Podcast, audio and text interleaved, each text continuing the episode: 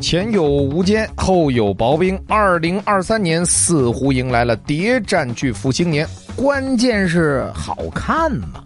敢说敢逼逼，我是忍不住来泼冷水的发财。欢迎订阅关注，凭什么？三月三十日，四十集谍战剧《无间》开播，大概是个什么故事呢？靳东饰演的陆丰是军统特务，卧底汪伪政权的七十六号魔窟。在斗争中，陆丰认识到军统的腐败黑暗，转投中共，成为我党在军统的卧底，并为抗战胜利创造了很多有利条件与转机。六天后，同样是四十集的谍战剧《薄冰》上线。这个故事呢，发生在一九四三年，军统特务陈潜卧底梅机关，在与敌人斗争过程中被共产党感化，成为我党一份子。回到军统后，他做出了一系列工作，为重庆和平解放创造了有利条件。哎，发现什么问题没？两部剧剧情大同小异啊，时间设置点几乎重合，都选在了抗日战争即将胜利的时候。主角人设大体相同，都是军统在卧底时受到召唤，成为了我党人士，继而为我方革命斗争事业做出了不可磨灭的贡献。老师傅开方子，换汤不换药，都是四十集的体量，大家没有必要浪费时间，选择一个看看即可。至于选哪个看呢？哎呀，还真是挺艰难的。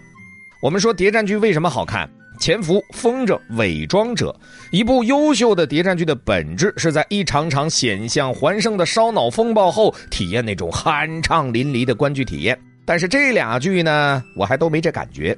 首先，我旗帜鲜明的反对谍战偶像剧，别披着谍战外衣谈恋爱，行吗？其次，我旗帜鲜明的反对老戏骨给流量们抬轿，什么档次啊？演一个剧，把吴越啊、王劲松啊、王志文啊单独摘出来给个好本子，行吗？再次，我旗帜鲜明的反对医美过度的硅胶脸演特工。特工特工，很多戏份需要靠眼神和微表情来呈现的，都医美成馒头了，你们还能牵动面部肌肉吗？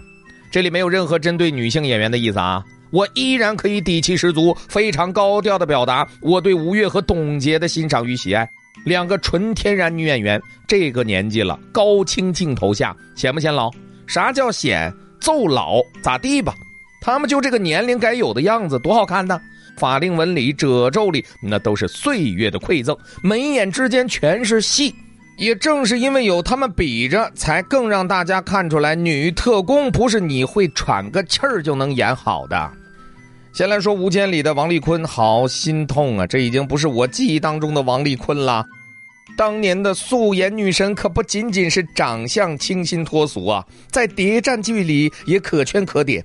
五号特工组里的高寒，高密者里的鸽子，零下三十八度里的长青，王丽坤无论是颜值还是演技，谈不上很出彩吧，但起码看着还是真实自然。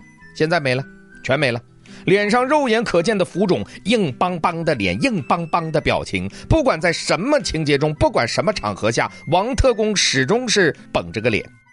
这种肿胀发面感同样出现在了薄冰里的陈小云身上。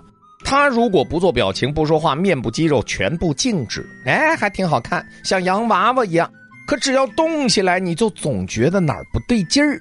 有一场戏啊，是吴越和这个陈小云同框坐在一起吃饭，演技，哎，咱就搁一边不说了，先哈，说多了显得欺负人似的。咱就说装扮，上个世纪四十年代，军统女特务到底应该是个什么样的发型、什么样的着装、什么样的妆容、什么样的脸？高下立判呐！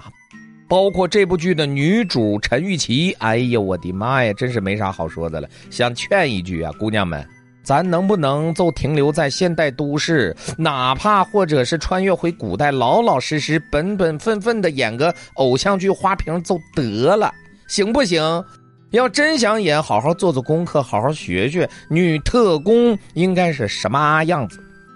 纵观国产剧过往，有许多女星啊都演出过相关角色，无一不是利用自身条件与角色融合，增加整部剧的氛围感与女特工所带来的紧迫感。比如《悬崖》里的宋佳，为了隐藏在悬崖边上的夹缝中躲过了追查，这一段是宋佳在这部剧中的高光时刻。利用吸烟平复内心却因为心惊而引起的颤抖，那种在躲过追查后的状态、表情，以及随后在销毁痕迹等细节方面的处理，非常细腻，演绎的淋漓尽致。演的有多好呢？二零一二年，凭借这样的演出，宋佳打败了《甄嬛传》里的孙俪，拿下了当年的白玉兰奖，很推荐大家去看一看哦。觉得宋佳太高了，曾经以女二号碾压女主的宋轶也是标杆啊。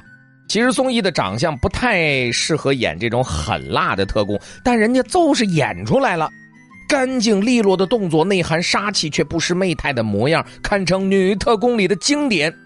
还有古代特工《楚乔传》里的赵丽颖，顶着一张娃娃脸也能交出高完成度的表演，不简单的。所以说来说去啊，还是那句话，谍战剧真不是谁都能演的。放过观众们吧，好吗？敢说敢逼逼，我是永远爱你们的发财，下期再见，拜了个拜。